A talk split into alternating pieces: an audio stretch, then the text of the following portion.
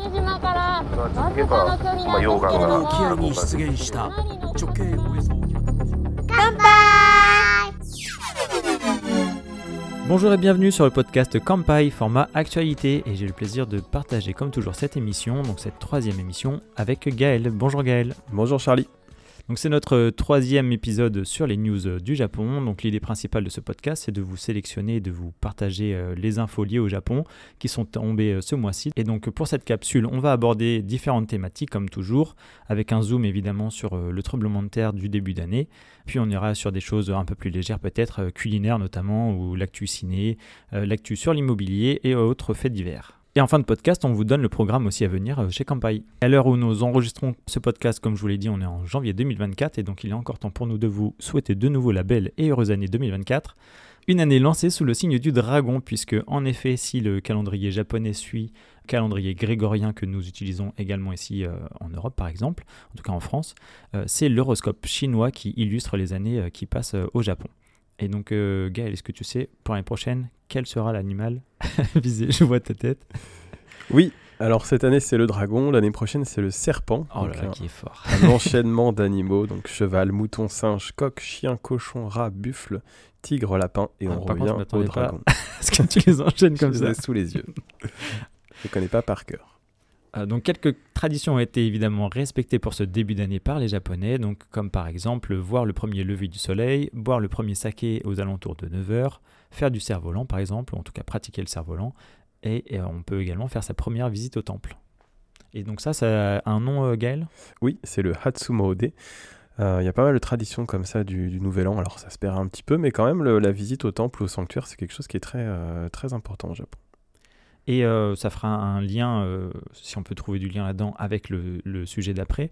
Euh, on avait supposé que du coup le- l'empereur ferait ses vœux le 2 janvier, et donc ça a été annulé pour cause de séisme au Japon. Donc ça, ce sera notre, c'est notre prochaine actu. Oui, alors le- l'empereur donne ses vœux au public deux fois par an. Euh, on peut aller au palais impérial de Tokyo. Alors, il y a beaucoup, beaucoup de monde, donc c'est assez compliqué hein, pour les touristes de, s'y rendre. Mais deux fois par an, donc l'empereur euh, euh, donne ses vœux au public. Le 2 janvier, effectivement, ça a été annulé à cause du séisme, et aussi le jour de son anniversaire, qui pour lui est le 23 février. Par rapport à ce triste événement qu'a subi le Japon, donc euh, parmi euh, récurrents séismes, celui-ci était particulièrement puissant puisque de magnitude 7,6 euh, sur l'échelle de Richter, donc ce qui est euh, dans le haut, très haut du panier, on va dire. Et euh, le mardi 23 janvier, on reporte 43 000 maisons endommagées, 230 décès liés à la catastrophe, euh, et donc euh, aussi euh, de, de très nombreux disparus, en tout cas une centaine, mais selon les sources, on, on trouve différents chiffres. Sachant que les disparus, hélas, quand on est à un mois du, de l'événement, souvent ce sont des, des décès. Et à noter que 98 des décès sur les 230 se trouvaient à Wajima. Donc Wajima, c'est une ville de la péninsule de Noto qui, est, qui fait partie de la préfecture d'Ishikawa. Et c'est une péninsule qui se trouve au nord de Kanazawa, si ça peut vous aider à vous repérer, donc qui est sur le bord de mer. Et euh, c'est notamment une ville très connue pour euh, son marché, son artisanat de lac et ses rizières en terrasse, par exemple, qui font son attrait euh, touristique. C'est aussi à Wajima qu'a eu lieu, lié au tremblement de terre, donc un important incendie qui, qui a ravagé, on va dire, le quartier traditionnel de cette ville. Au-delà de l'aspect euh, lié au tourisme qu'on va sans doute évoquer euh, juste après, Wajima qui est à 100 km au nord de Kanazawa. Kanazawa c'est la porte d'entrée des Alpes japonaises. Ce sont de très nombreux quartiers traditionnels et inimitables qui ont été détruits ou déformés parce que j'ai vu pas mal d'articles qui disaient aussi que de l'extérieur on voit rien mais l'intérieur des bâtiments est complètement euh, inutilisable et, dangereux évidemment. Donc ça va nécessiter de très nombreuses interventions d'architectes spécialisés. Le temps que tout ça se mette en place, c'est vrai que ça va être assez long. Oui, on estime euh, que euh, les réparations coûteront à peu près 15 milliards euh, d'euros. Donc ça fait encore plus en yens, ça fait 2,6 milliards de yens. Mais oui, ce sont des frais qui sont très très importants évidemment.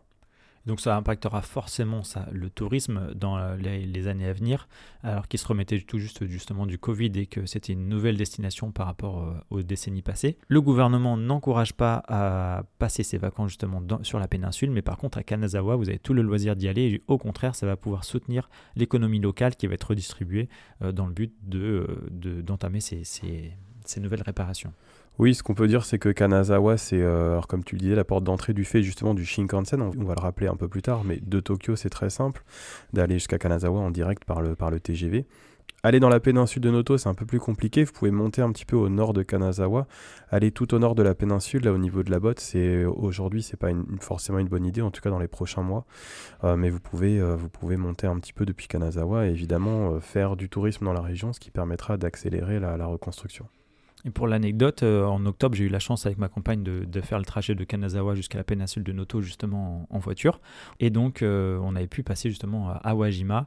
Et euh, aujourd'hui, fait étonnant, comme on en parlait tout à l'heure, Gaël, le littoral, apparemment, il aurait avancé de plusieurs dizaines de mètres, puisque euh, le, littoral, en fait, s'est soulevé de 4 mètres euh, à la verticale, donc euh, 4 mètres de haut, ce qui fait que la mer ne passe plus. Et donc, en fait, ils ont gagné du territoire sur la mer de par la montée euh, du trait de côte. Euh, Donc euh, nous, on a pu visiter le quartier qui aujourd'hui a été ravagé par les flammes. Et justement, on était passé euh, dans ce quartier avec euh, la présence du musée Go Onagai, où l'auteur euh, de Goldorak et, euh, Z a un musée. En tout cas, je ne sais pas s'il lui appartient, mais en tout cas, il y a, ses expositions de dessins, euh, donc des planches originelles et euh, également des, des figurines. Et donc, il y a quelques pièces qui ont pu échapper aux flammes, puisqu'il y avait un très bon système de secours prévu à cet effet, en tout cas pour les incendies. Et donc, ils ont pu récupérer apparemment quelques pièces. Il faut savoir par contre que c'est une région où l'eau potable n'est pas encore revenue partout et où de nombreuses industries euh, donc, euh, sont toujours fermées. Et on- donc en termes de chômage, etc., on ne sait pas du tout comment ça se passait pour, euh, pour la suite. Donc point, un point intéressant, anecdotique, c'est que euh, le leader nord-coréen, donc Kim Jong-un, a envoyé sa, sa sympathie au Premier ministre japonais. Je pense entre, entre deux lancements de missiles, euh, il a pris un petit Je peu crois le qu'il a mis de- des emojis. peut-être un emoji euh, clin d'œil. Non, en tout cas, voilà, il a, c'est assez, assez euh, surprenant pour qu'on le, le cite un petit peu. euh, voilà, cette rare démonstration diplomatique de Kim Jong-un. Et autre information plus légère peut-être sur ce séisme, euh, Nintendo propose à toutes les personnes qui auront eu une console Nintendo endommagée euh, par le séisme de euh, procéder à des réparations gratuites pendant les six prochains mois après, après ce séisme. Oui, et ils ont également fait une donation de 50 millions de yens à la Croix-Rouge japonaise, donc ça fait à peu près 300 000 euros. Alors pour enchaîner un petit peu sur ce... euh, assez proche de ce sujet, euh, on parlait tout à l'heure du Shinkansen, donc qui va de Tokyo jusqu'à Kanazawa, c'est le Hokuriku Shinkansen. Euh, il a été est quasiment en fin de prolongation, donc à la fin il rejoindra Tokyo et Kyoto en passant par Kanazawa. Mais là, on n'avait que le segment pour l'instant Tokyo-Kanazawa et la prolongation entre Kanazawa et Tsuruga sera terminée le 16 mars, donc on vient d'avoir la date. Ça veut dire que dans quelques semaines à peine, on pourra aller jusqu'à Tsuruga en Shinkansen, donc poursuivre son voyage euh, vers, vers Kyoto un petit peu plus rapidement. Alors pour la petite anecdote, le dernier segment hein, qui ira de Tsuruga jusqu'à Kyoto, lui ne sera prêt que vers 2046, donc dans quelques temps quand même. Mais euh, voilà, ce qui est important de noter concernant le tourisme, c'est que le pass Hokuriku, donc qui euh, fait justement cet arc entre Tokyo, Kanazawa et Kyoto, augmente un petit peu de prix à l'occasion de cette prolongation du, Shinkansen, parce que le voyage sera un peu plus court et un petit peu plus confortable. Euh, mais le JR Pass national, lui, n'augmente pas de prix. On rappelle qu'il avait pris quand même 70% d'augmentation en octobre. Donc heureusement, là, il n'y a pas de nouvelle augmentation. Donc le segment entre Kanazawa et Kyoto sera plus court d'environ 15-20 minutes. Euh, parce que justement avant on prenait un train euh, Thunderbird Limited Express euh, et maintenant on prend le Shinkansen de Kanazawa à Tsuruga et ce Limited Express de Tsuruga à Kyoto pour le dernier segment en, longeant le lac Biwa. Et on va passer à un autre événement qui s'est passé au Japon quasiment en même temps que, le séisme. L'accident qu'il y a eu à Haneda, donc avec la percussion d'un avion commercial JAL venant de Sapporo qui a percuté euh, donc un avion de garde-côte euh, sur, le tarmac. Un début d'année euh, compliqué pour le Japon. Euh, à noter euh, par rapport à ce qu'on disait tout à l'heure aussi que cet avion de garde-côte justement lui il allait euh, donner des vivres, enfin il allait livrer des vivres, donc de l'eau et de la nourriture à Noto pour les personnes qui avaient euh, subi justement ce séisme-là.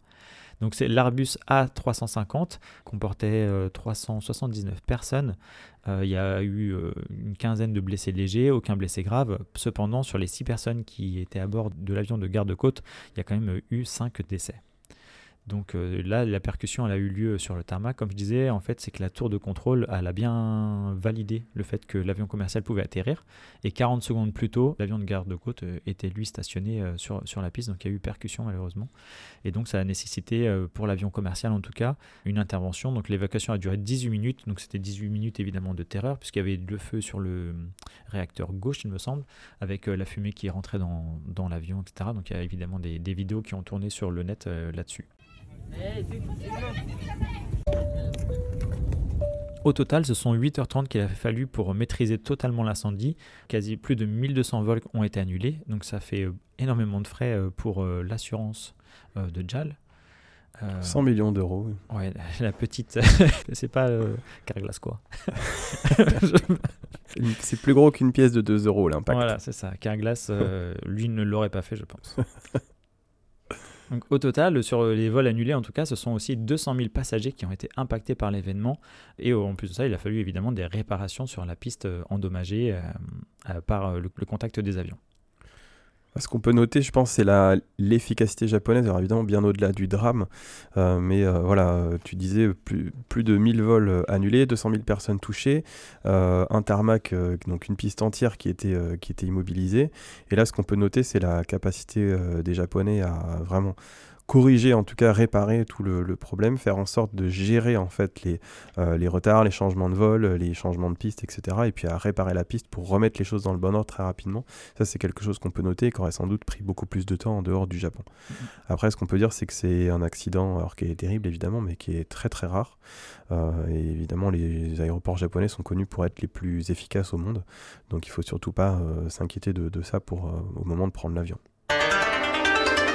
Et désormais, on va attaquer euh, trois faits divers, en commençant par exemple par euh, un condamné à mort au Japon. Euh, ce condamné à mort, il s'appelle Shinji Aoba, il a été déclaré coupable d'avoir mis le feu volontairement à un studio d'animation, qui est le studio de Kyoto Animation. Oui, connu pour. alors, c'est pas un studio parmi les plus connus au Japon, mais il a quand même fait des animés assez connus tels que Full Metal Panic ou euh, Haruhi Suzumiya ou Lucky Star. Alors, c'est des animés assez, euh, assez- dans un style un peu particulier, mais en tout cas, c'est un studio qui avait ses fans. C'est une news notable pour plusieurs choses, notamment du fait que déjà cet acte criminel, donc qui était vraiment volontaire, euh, qui s'est passé le 18 juillet euh, 2019 à Kyoto, donc, a fait 36 morts et quelques 30 blessés. Donc c'est euh, l'acte criminel qui a fait le plus de morts au Japon ces dernières décennies. Donc c'est quelque chose qui a marqué la société japonaise, euh, mine de rien. Et aussi pour vous rappeler que donc la peine de mort, c'est une peine capitale qui est euh, toujours euh, en cours aux États-Unis et au, Japon, euh, par exemple, et dans quelques autres pays. Et donc euh, celle-ci se fait par euh, pendaison au Japon. Donc aujourd'hui, il y a à peu près 100 condamnés euh, qui sont dans le couloir de la mort et qui attendent d'être euh, euh, jugés une dernière fois, on va dire. Et donc la dernière exécution, elle avait eu lieu en 2022. Je ne pensais pas qu'autant de gens allaient mourir et je pense maintenant que je suis allé trop loin. Donc euh, Fin de citation. Et donc, euh, tout ça pour vous dire que les motifs euh, de cet homme sont les suivants. En fait, il voulait se venger apparemment du studio parce qu'il était persuadé que, ce, que cette, ce studio lui avait volé un- une idée de scénario. Donc, il y allait avec des bidons d'essence, etc. Donc, donc, triste histoire, mais donc ce monsieur a été condamné. Ça a été validé en janvier. Et autre news de ce type-là, après 50 ans de cavale, le Japon a retrouvé un terroriste de l'ultra-gauche un ancien activiste de la cellule Scorpion, Sasori, euh, qui s'appelait euh, Satoshi Kirishima. Euh, donc, spoiler, il est décédé il y a quelques jours seulement, après avoir été retrouvé dans un hôpital près de Tokyo. Est-ce que Gaël, tu peux nous parler, avant que je détaille un peu plus, la manière dont les Japonais, par exemple, mettent un peu à l'affiche les voleurs ou les personnes qui sont incriminées? Oui, alors vous avez euh, un petit peu comme les combini, donc les supérettes de quartier, vous avez beaucoup de koban, donc c'est des petits euh, postes de police de quartier qu'on trouve un petit peu partout dans les villes, un petit peu moins dans les campagnes, mais euh, devant en fait ces koban, qui sont parfois assez discrets ou alors tout petits, c'est parfois juste une pièce, vous avez un tableau avec bah, les personnes qui sont recherchées. Donc il y a des photos des gens qui sont recherchés. Et alors celui-ci était assez amusant entre guillemets, parce que ça faisait 50 ans qu'il était affiché devant un grand nombre de koban au Japon, donc on dit parfois que c'est le visage le plus connu du Japon. En plus, c'était une photo euh, où la personne était assez souriante, euh, voilà, euh, elle ressemblait presque à Miyazaki jeune, d'ailleurs, c'est assez amusant. Mais euh, voilà, en l'occurrence, ils l'ont retrouvé, ils vont pouvoir enlever l'affiche, mais après, je te laisse raconter la suite de l'histoire, parce que c'est euh, rocambolesque en quelques jours, les évolutions. Oui, ça allait vite, parce qu'en fait, c'est un monsieur, donc euh, 50 ans après, hein, il, était, il était plus âgé évidemment, Euh, il a été hospitalisé sous une fausse identité suite à un cancer de l'estomac qui était en phase terminale. Et en fait, euh, c'est lui qui a euh, commencé à en parler au personnel de l'hôpital, puis après il a eu le temps euh, d'en parler à la police euh, de vive puisqu'en fait il aurait souhaité euh, sur, sur sa fin de vie vouloir faire face à la mort sous son vrai nom. Et donc ça a été volontaire de sa part, puisqu'il a admis donc que ses passages à l'acte et tout ce qu'il avait fait en fait sous une fausse identité depuis en fait puisqu'on l'a pas retrouvé et il faisait des petits enfin il travaillait dans les, pour des compagnies de construction donc il était payé en liquide et il travaillait en fait très près de Tokyo puisqu'il re- il restait à Kamakura et Fujisawa. On entend beaucoup que les Japonais disparaissent sans laisser de traces. En fin de compte, oui, ça arrive beaucoup, mais euh, la plupart sont retrouvés assez rapidement ou alors euh, voilà, arrêtent leur cavale. Euh, en revanche, pour ceux qui le souhaitent, ça existe évidemment, il y en a quand même au Japon. C'est plus simple, je dirais, au Japon, parce que comme tu l'as dit, on peut se faire payer en liquide, ne pas avoir de compte bancaire et en fait avoir une vie assez discrète, ce qui a permis à ce monsieur de continuer sa vie pendant 50 ans. On quitte les faits divers pour aller du côté un peu plus scientifique, puisque le module lunaire euh, lancé par l'agence spatiale japonaise et qui a réussi cet alunissage euh, historique le 20 janvier avait subi une coupure volontaire euh, de l'alimentation. Et donc le contact de ce petit module qui s'appelle SLIM a été repris le 29 janvier. Euh, si l'alunissage a été euh, considéré comme historique, c'est parce qu'en fait il a atterri 55 mètres seulement à côté de la cible initiale. Donc euh, maintenant on est capable de faire des précisions hors normes à, très très longue distance. Et donc, oui, je disais, en fait, le contact avait été coupé volontairement, puisqu'en fait, le, le module n'a pas atterri orienté correctement, ce qui fait que pour économiser de la batterie, pour que les panneaux solaires puissent avoir accès à la lumière du soleil, ils ont tout simplement coupé l'alimentation pour la rallumer que quand le soleil était, était en vue. Et donc cette opération fait du Japon le cinquième pays à avoir su euh, poser sur la Lune euh, du matériel. Euh, donc il y a évidemment l'Inde, la Chine, la Russie, les États-Unis par exemple. Sans transition, dans l'introduction, je vous parlais qu'on aborderait le sujet de l'immobilier. Eh bien, c'est chose faite avec les appartements à Tokyo qui connaissent des prix assez exorbitants, notamment les, les logements qui ont été construits, on va dire, l'an dernier. Et ça fait depuis la cinquième année consécutive que ces prix s'envolent, puisque là, on atteint des appartements qui coûtent plus de 100 millions de yens, donc euh, soit un peu plus de 650 000 euros, avec euh, donc une augmentation de près de 40% euh, par rapport au cours des dernières années. Et ça, ça s'explique pour diverses raisons, et tu pourras compléter Gaël, parce qu'on en avait déjà parlé un peu dans le, podcast justement sur le yen, mais principalement du fait qu'il y a moins en moins de place évidemment dans Tokyo. Euh, donc ça va donner la possibilité d'une offre forcément restreinte. Et d'ailleurs, c'est le niveau d'offre le plus bas depuis 30 ans. Et euh, on connaît également le prix des matériaux au niveau international hein, qui, qui augmente sans cesse. Et aussi un contexte où les prêts pour les logements sont à très faible taux. Et ça, c'est grâce à des opérations d'assouplissement euh, de, euh, de la part de la banque japonaise depuis 2013. Alors oui, ça va un peu dans le sens du, du yen faible en fait. hein. C'est la politique monétaire euh, centrale du Japon qui décide que le yen soit faible et qui fait que les taux directeurs sont faibles également. Ce qui fait que bah, mécaniquement, dans l'immobilier, souvent quand les taux d'emprunt sont bas, bah, euh, le prix de l'immobilier augmente et inversement. Alors ce qui n'est pas toujours le cas euh, chez nous, par exemple, les taux sont très hauts mais le prix de l'immobilier a peu baissé. Au Japon, les taux sont encore très très bas. C'est quelque chose qu'on a du mal à imaginer. Mais oui, comme tu l'as dit, du coup, bah, le prix moyen d'un appartement, alors c'est quand même des appartements généralement qui sont assez haut de gamme, hein, bien fournis, beaucoup de services, etc., avec des matériaux de qualité, mais oui, il faut maintenant débourser en moyenne 650 000 euros pour s'offrir un appartement en plein centre de Tokyo, ce qui a beaucoup augmenté. Ce qui est intéressant de noter aussi, c'est qu'en dehors des 23 arrondissements de Tokyo, euh, bah, en fait, les, euh, prix baissent. hein. Par exemple, dans la préfecture de Chiba, on voit qu'ils ont baissé de, de 4%. Dans la préfecture de Kanagawa, donc c'est un petit peu plus loin, ils ont baissé de plus de 12%. Donc là, les appartements sont beaucoup plus euh, raisonnables, entre guillemets, hein, à l'achat, parce qu'on est plutôt autour de 50, 60 millions de yens, donc ce qui fait à peu près 300, 400 000 euros. Ça reste une très grosse somme, évidemment, mais pour la plus grande capitale du monde, c'est peut-être un peu plus accessible. En tout cas, voilà, c'était aussi pour l'anecdote pour vous dire que les prix des hôtels que vous payez quand vous allez à Tokyo, eh ben, il est fonction aussi du prix de l'immobilier qui a beaucoup augmenté. Et tout à l'heure, ça je ne l'ai pas précisé, mais euh, je parlais des appartements qui sont dans les tours, justement. En fait, c'est toute la tour quasiment qui appartient. à- En fait, c'est une grosse copropriété, on va dire. Donc, c'est ce type d'appartement-là qui, euh, qui euh, a du mal à se faire construire, justement. Il y a de moins en moins d'offres. On voit des programmes en fait qui sortent souvent, on, les, on les voit dans les médias en fait, les grandes tours comme ça. Alors nous, on, on y va sur campagne quand c'est ouvert parce que souvent les premiers étages sont consacrés au divertissement. Il y a des restaurants, des cinémas, euh, ce genre de choses, des, des grands magasins, des zones commerciales. Et puis après, il y a des bureaux dans les étages supérieurs, par exemple du 5e au 15e, il y a des bureaux. Et après, au-dessus, c'est des résidences. Donc c'est ces appartements-là dont on parlait. Et maintenant, on va aborder le sujet du cinéma. Euh, le cinéma au Japon, euh, puisque le top 10 des films avec les plus importantes recettes euh, pour l'archipel japonais. Donc, parmi les films japonais, on retrouve dans le top 10 euh, un seul film. Tout le reste, ce sont des, films d'animation. Et dans ce top 3, on retrouve The First Slime Dunk, donc un film sur le basket qui a pu engendrer 15,74 milliards de yens. Puis en deuxième place, on retrouve Détective Conan avec 13,83 milliards de yens. Et enfin, euh, Le Garçon le Héron, dont on va parler juste après, avec 8,6 milliards de yens. Je ne l'ai pas précisé, mais dans euh, ce top 10 où on retrouve un seul film, ce film-là est Godzilla, donc un film euh, bien japonais. Godzilla Minus One, ouais, qui, qui apparemment est excellent. Je Ouais, si t'as l'ai pas la vu chance. encore, mais je Moi regarde plus. quelques critiques en ce moment. Et apparemment, ouais, la manière dont euh, même euh, la créature est filmée, etc., c'est vraiment quelque chose de nouveau. C'est un nouveau Godzilla, on va dire. Mm, quoi. ouais, j'ai très hâte aussi, mais c'est vrai que le, bah, le film d'animation marche toujours autant au Japon. Euh, D'ailleurs, pour la petite anecdote, ça c'était la liste 2023, mais en 2022, celui qui était en tête, c'était One Piece Red, qui avait lui quasiment 19 milliards de yens de recettes. Donc on voit que les films d'animation sont toujours, fonctionnent toujours très très bien au Japon. Et concernant les films étrangers, étonnant, mais euh, le film Super Mario Bros n'est pas un film japonais pour le coup.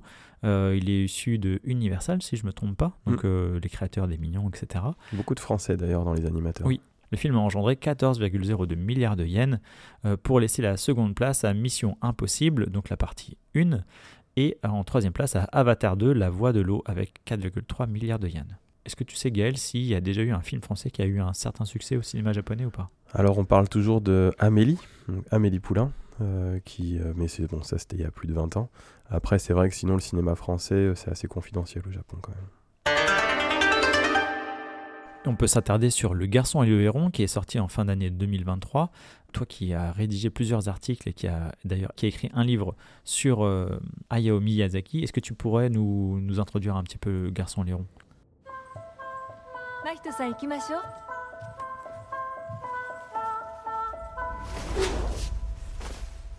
Oui, alors c'est le dernier film de Hayao Miyazaki hein, qui est sorti l'année dernière, l'été dernier euh, au Japon. On a eu la chance de la voir, nous, en- en- à l'automne, euh, en fin, en fin d'année, hein, en France.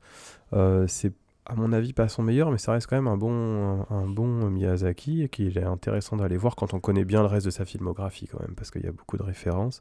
On a fait un- une critique, hein, j'avais écrit un article sur Campagne à, son sujet. En France, il a euh, généré 1,5 million d'entrées en 5 semaines. Donc c'est le plus gros succès d'un Miyazaki euh, dans la métropole. Mais c'est clairement lié cette fois-ci à sa notoriété plus que euh, à ce que raconte le film. C'est pas le sujet du film qui laissera le plus de marques comme Chihiro par exemple ou Le Château dans le ciel, etc. Donc si on en parle aujourd'hui, c'est que Le Garçon et le Héron a été récompensé le 7 janvier du prix du meilleur film dans la catégorie animation à- l'occasion de la 81e édition des Golden Globes. Donc c'est le premier film japonais à remporter le prix et c'est aussi le premier Golden Globe attribué euh, à un film du studio euh, Ghibli.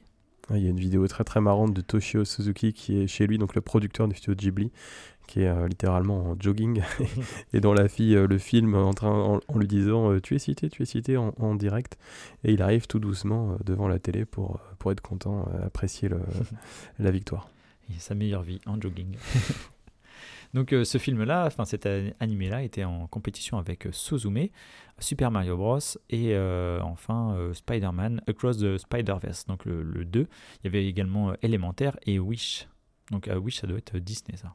Ce qu'on peut dire de ce film au Japon, en tout cas, c'est que ça- il a eu le record de tickets achetés pour les projections en salle, plus que Chihiro et Le Vent se lève, et aussi qu'il a passé le record des, des entrées pour les salles IMAX. Puisque c'est vrai qu'en termes de qualité d'animation, euh, le film est assez fou, et euh, il y avait tout intérêt à le voir en IMAX pour le coup.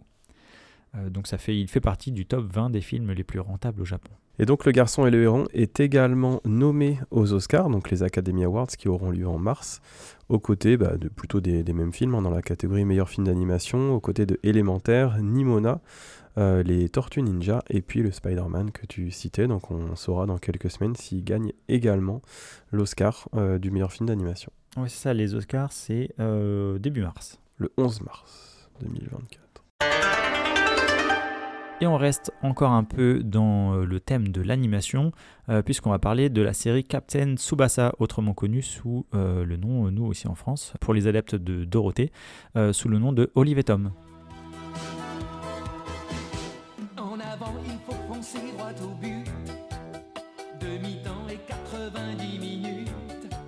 Euh, on en parle en effet puisque euh, la série va se terminer en avril et ça met fin à une série qui a duré euh, 43 ans. Donc euh, je sais pas si c'est pas même la série peut-être la plus longue de, de l'univers. Il court toujours. Donc c'est la, la fin de, de l'animation mais aussi de, du manga. Et pour l'anecdote, donc Takahashi, qui, est, qui est l'auteur de Captain Tsubasa, a déclaré qu'il avait une idée approximative de la fin euh, de cette histoire euh, et qu'il lui ferait encore 40 ans s'il voulait concrétiser vraiment ses idées euh, sous format papier. Donc voilà, il a été pragmatique face à, la vieillesse approchant de plus en plus, alors que ces personnages, eux, n'ont pas pris une ride. Le premier chapitre de Captain Tsubasa a été publié dans l'hebdomadaire Shukan Shonen Jump en euh, 1981, euh, 12 ans avant le lancement du premier tournoi professionnel de la G-League du pays. Parce qu'en fait, ils ont carrément été poussés, lui, ça, créer cette ligue-là aussi en, en vrai. D'accord. Donc il y a des footballeurs qui font partie de la G-League. Ok. Ils courent sur des tapis sur place. Les terrains font 800 mètres. Dans le manga, Tsubasa, qui est en France, Olivier Hatton. euh, joue pour euh, les clubs locaux de la préfecture japonaise Shizuoka et des équipes nationales de jeunes avant de rejoindre le FC Barcelone d'Espagne, l'un des clubs les plus populaires du monde. C'est donc une grosse licence et la série Tsubasa a été adaptée en animé euh, et en jeu dans plus de 50 pays et régions et l'animé est connu dans, des régions euh, arabophones par exemple sous le nom de Captain Majid. Et pour faire une nouvelle référence à Kampai, on a un article sur notre site qui euh, parle du pèlerinage otaku à Tokyo avec la gare de Katsushika, dans laquelle on peut partir à la recherche de neuf statues euh, de bronze euh, donc, qui représentent les personnages qui sont dissimulés un peu partout dans la gare. Donc vous en avez à l'extérieur, à l'intérieur. On a même une statue à côté de laquelle on peut poser pour faire le fameux gros coup de pied qui doit avoir une, une technique, je, je n'en doute pas, de, de shoot, de foot. On va terminer les news d'actualité japonaise euh, par du culinaire, euh, Gaël. Puisque l'on va euh, parler des pizzas, qu'est-ce que tu mettrais pas sur une pizza, Gaël? Des ramen. Exactement. Et un volcan. Eh bien, les Japonais sont là pour toi. Euh, donc évidemment, euh, on parle de ça puisque euh, il y a une fusion de deux aliments qui sont réconfortants, dont il ne faut pas abuser évidemment. Il faut manger ni trop gras, ni trop sucré, ni trop salé. Même au Japon, le menu proposé par Pizza Hut, la pizza koterifu, vient de sortir et donc c'est une pizza qui euh, imite le bouillon euh, épais du koteri servi au Tenka Ipin. Donc c'est un célèbre restaurant, une chaîne de, ramen japonaise. Euh, donc ils ont euh, fusionné leur idée pour créer cette fameuse pizza au ramen. Pizza Hut a travaillé avec la chaîne de ramen dont on vient de parler pour adapter ce fameux bouillon crémeux composé d'eau de poulet et de 12 légumes. Ils ont même poussé le vice puisqu'ils ont, si on commande une pizza, eh bien il y a un sachet supplémentaire de sauce fourni avec la boîte à pizza. Mais euh, ils sont honnêtes puisqu'ils précisent bien que la photo euh, n'est pas du tout contractuelle, euh, puisque les nouilles de la pizza ne s'étirent pas comme une vraie, enfin de vraies nouilles, donc pas comme sur l'illustration. Et pour vous imaginer ça, la pub en fait c'est une, une pizza avec un bouillon de ramen à côté avec des oignons, du porc, etc. Et également quelqu'un qui mange avec des baguettes sur la pizza, qui mange ses pâtes. Donc évidemment ceci n'est pas possible. Bon, on n'a pas goûté, mais euh, alors je- là, comme ça, si ça se trouve, c'est très très bon. Mm. Après, je me demande si c'est quand même pas la fausse bonne idée, un peu comme les maquis au Nutella. Ouais, ah oui, ça existe. Mm. Et donc, en fait, c'était six mois de travail. Euh, quand je disais qu'ils avaient vraiment travaillé, ils ont vraiment travaillé, hein, six mois de travail. C'est né de l'initiative vidéo TikTok en fait, de la chaîne qui vise à euh, imager leur slogan qui est le suivant toujours plus que ce que vous, vous ne pouvez imaginer. Donc là, on comprend un peu mieux le délire. Ah, ils ont eu raison là. Mm. Et une autre chaîne de pizza a même euh, une autre idée, c'est-à-dire, comme on le disait pour annoncer le sujet, de faire une pizza volcan. Donc là, on a vu la pub, elle est très belle, mais on ne sait pas comment ça peut être livré euh, intact.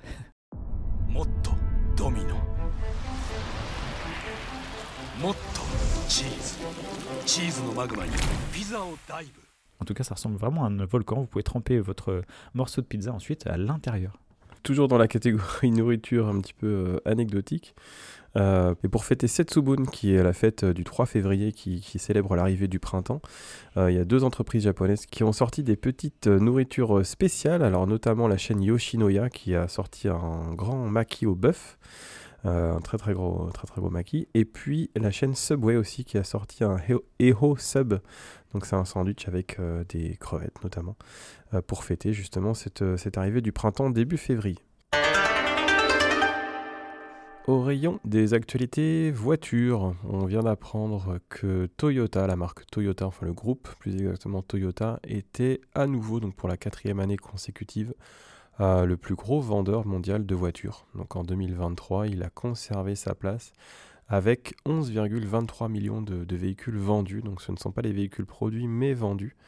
Alors parmi ces, plus de 11 millions, on a quand même une écrasante majorité de véhicules de la marque Toyota elle-même, 10,31 millions, et puis quelques miettes, hein, quelques, centaines de milliers restants pour les mini-véhicules de la marque Daihatsu, et puis des camions Hino. Euh, c'est un score qui est en hausse, euh, donc c'est quand même 7,2% de plus qu'en 2022. Euh, cette demande a été très forte, notamment bah, au Japon bien sûr, et puis également en Amérique du Nord et en Europe. Alors ce qui est intéressant à noter, c'est que euh, parmi euh, toutes ces ventes, euh, l'hybride a fait une très très grosse progression. Alors il ne concerne que un peu moins de 30% des ventes chez, Toyota. Donc le, le thermique reste encore majoritaire dans les ventes de Toyota. Par contre, ce que l'on peut noter, c'est que le Japon est quand même très à la traîne sur l'électrique, avec pour, pour le groupe seulement 104 000 véhicules électriques vendus, donc c'est-à-dire moins de 1% du total. Euh, contre 16,4% quand même en France sur les derniers chiffres, les derniers chiffres qu'on a. Euh, donc c'est vrai que le Japon n'a pas encore pris le, virage électrique, hein, contrairement à beaucoup d'autres euh, pays, notamment en Europe et, euh, aux États-Unis. Les Tesla notamment euh, sont, pas, encore très fréquentes dans les rues euh, du Japon. Et pour euh, comparaison, donc le deuxième plus gros vendeur de véhicules au monde, c'est euh, le groupe Volkswagen, euh, qui euh, possède les marques bah, Volkswagen, Audi, Seat, Cupra et Skoda, qui a vendu lui 9,24 millions de véhicules, c'est-à-dire quasiment moins 20% hein, par rapport à Toyota.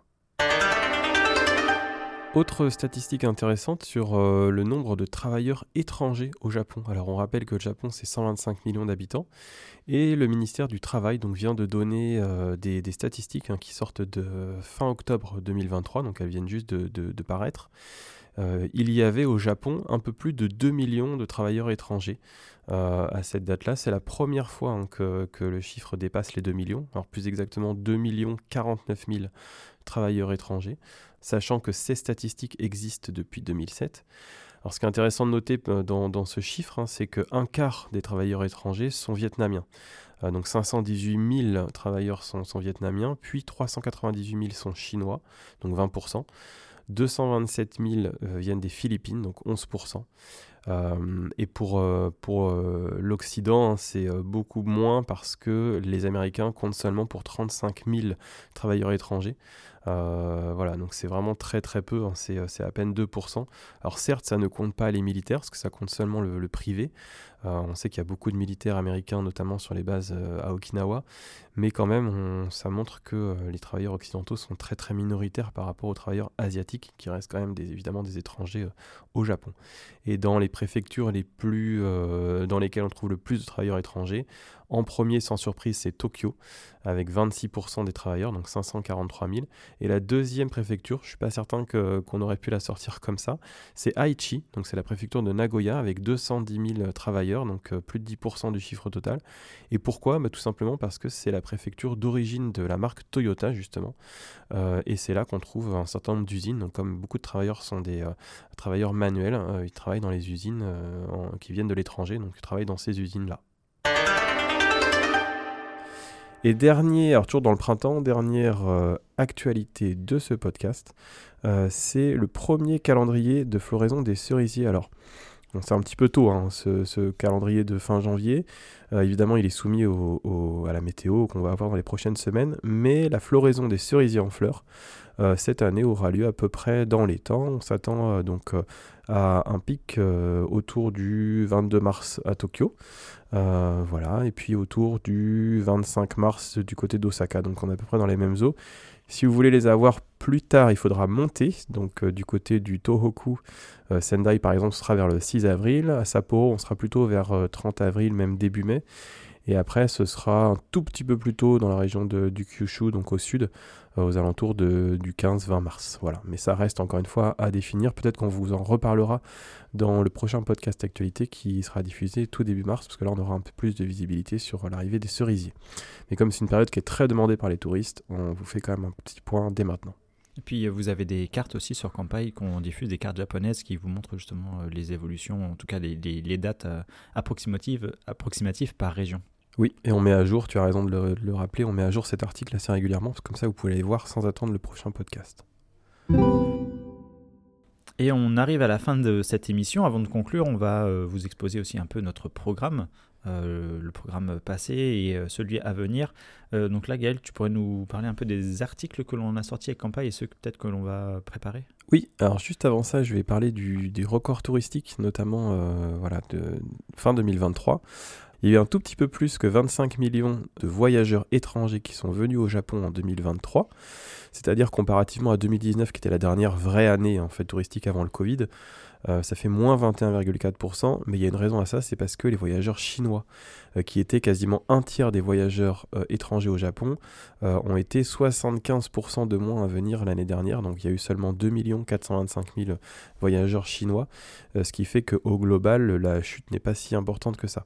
Les Français, eux, ont été 277 400 à voyager au Japon en 2023, donc c'est moins 15% par rapport à 2019. Mais on voit déjà que sur la fin de l'année, euh, les chiffres sont très très bons parce que en décembre 2023, il y a eu 2 730 000 voyageurs étrangers euh, au Japon, c'est-à-dire 8% de plus qu'en décembre 2019.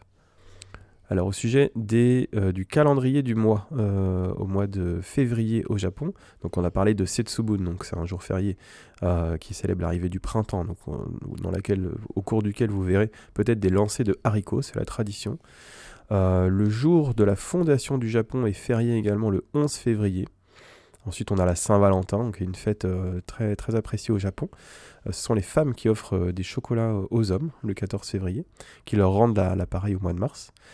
On a le jour du Kabuki, alors ça c'est plus pour l'anecdote, hein, le 20 février le jour du Kabuki, le 22 février le jour des chats, qui sont non fériés bien entendu. Le 23 février en revanche est férié, c'est le jour du mont Fuji, c'est le même jour que l'anniversaire comme on le disait tout à l'heure de l'empereur du Japon. Et puis c'est à peu près tout pour, pour ce mois de février qui est un petit peu plus court. En termes d'articles qu'on a publiés ce mois-ci, donc on a démarré euh, avec le Daijoji, donc un temple euh, au nord de Hyogo avec de, magnifiques euh, peintures. Ça c'était en début janvier.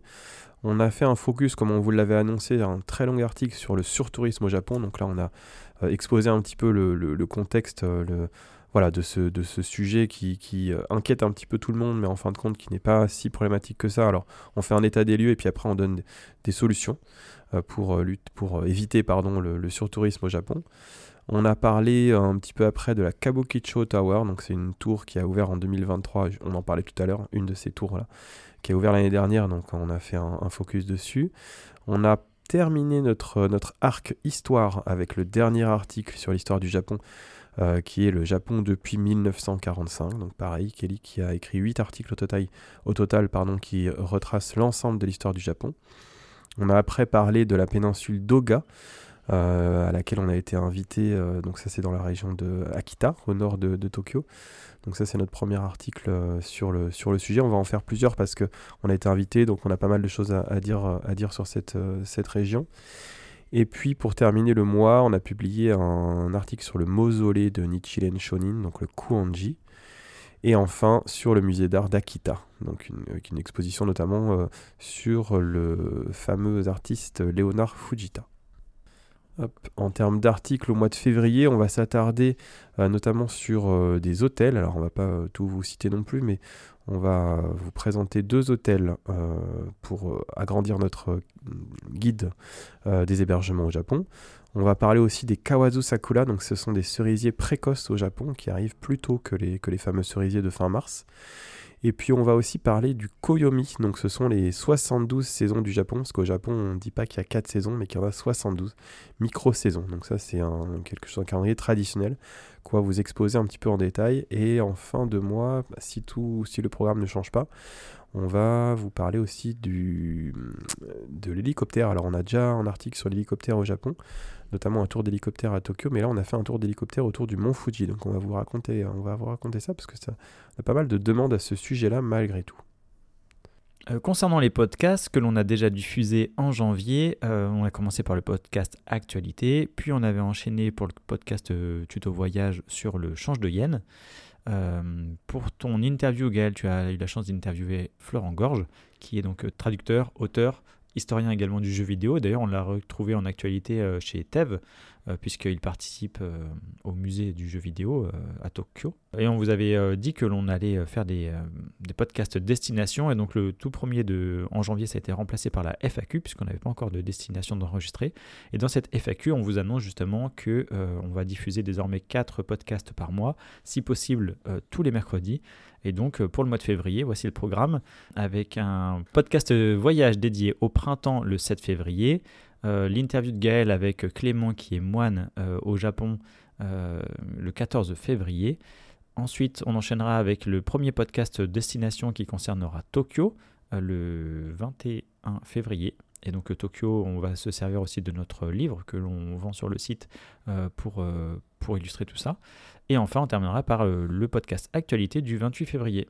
Et enfin, dernier petit mot, on va remercier, justement, tu parlais des livres, euh, on va remercier nos lecteurs et lectrices qui nous commandent euh, évidemment euh, des livres hein, quasiment tous les jours et surtout qui nous commande le pack soutien. Donc le pack soutien campagne, c'est quoi? C'est l'ensemble de nos livres, donc à la fois nos quatre livres au format physique et aussi nos e-books d'apprentissage du japonais. Donc sur la partie papier, on est vraiment axé voyage, dont le tome 4, comme tu l'as dit, qui est axé sur Tokyo, qui est sorti il y a quelques semaines, en fin d'année 2023. Et on a aussi des e-books euh, d'apprentissage du japonais, donc pour apprendre les kanas notamment, et puis un guide de conversation avec des fichiers audio pour bien apprendre le japonais. Donc le pack soutien c'est l'ensemble de cette collection et on remercie notamment euh, nos cinq lectrices et lecteurs qui l'ont commandé au mois de janvier. Donc Rosemary, Amandine, Ghislaine, Corinne et Jean-Pierre, merci à vous parce que grâce à vous, euh, vous permettez de poursuivre l'aventure campagne euh, plus sereinement. Et puis euh, merci aussi à tous ceux qui partagent euh, soit les stories que l'on fait justement pour les podcasts euh, et les articles, ceux qui vont commenter sur les réseaux sociaux. Donc on est toujours présent sur Facebook, sur Instagram, sur Thread, sur Twitter également. Donc évidemment, on vous remercie comme à chaque fois chaleureusement pour, pour toutes ces interventions et puis ce partage. Et c'était cool aussi de faire cette FAQ avec vous. Donc on espère qu'on aura répondu à la plupart des questions. N'hésitez pas à nous faire un retour à ce sujet justement. Donc c'est la fin de cette émission. Merci Gaël de l'avoir partagé avec moi. Euh, c'était notre dernier podcast euh, du mois de janvier. On se retrouve donc début février. On vous retrouve très prochainement et on vous dit à bientôt. Toute l'équipe Campai se joint à moi pour euh, vous remercier. Merci Charlie. Au revoir Gaël. Salut.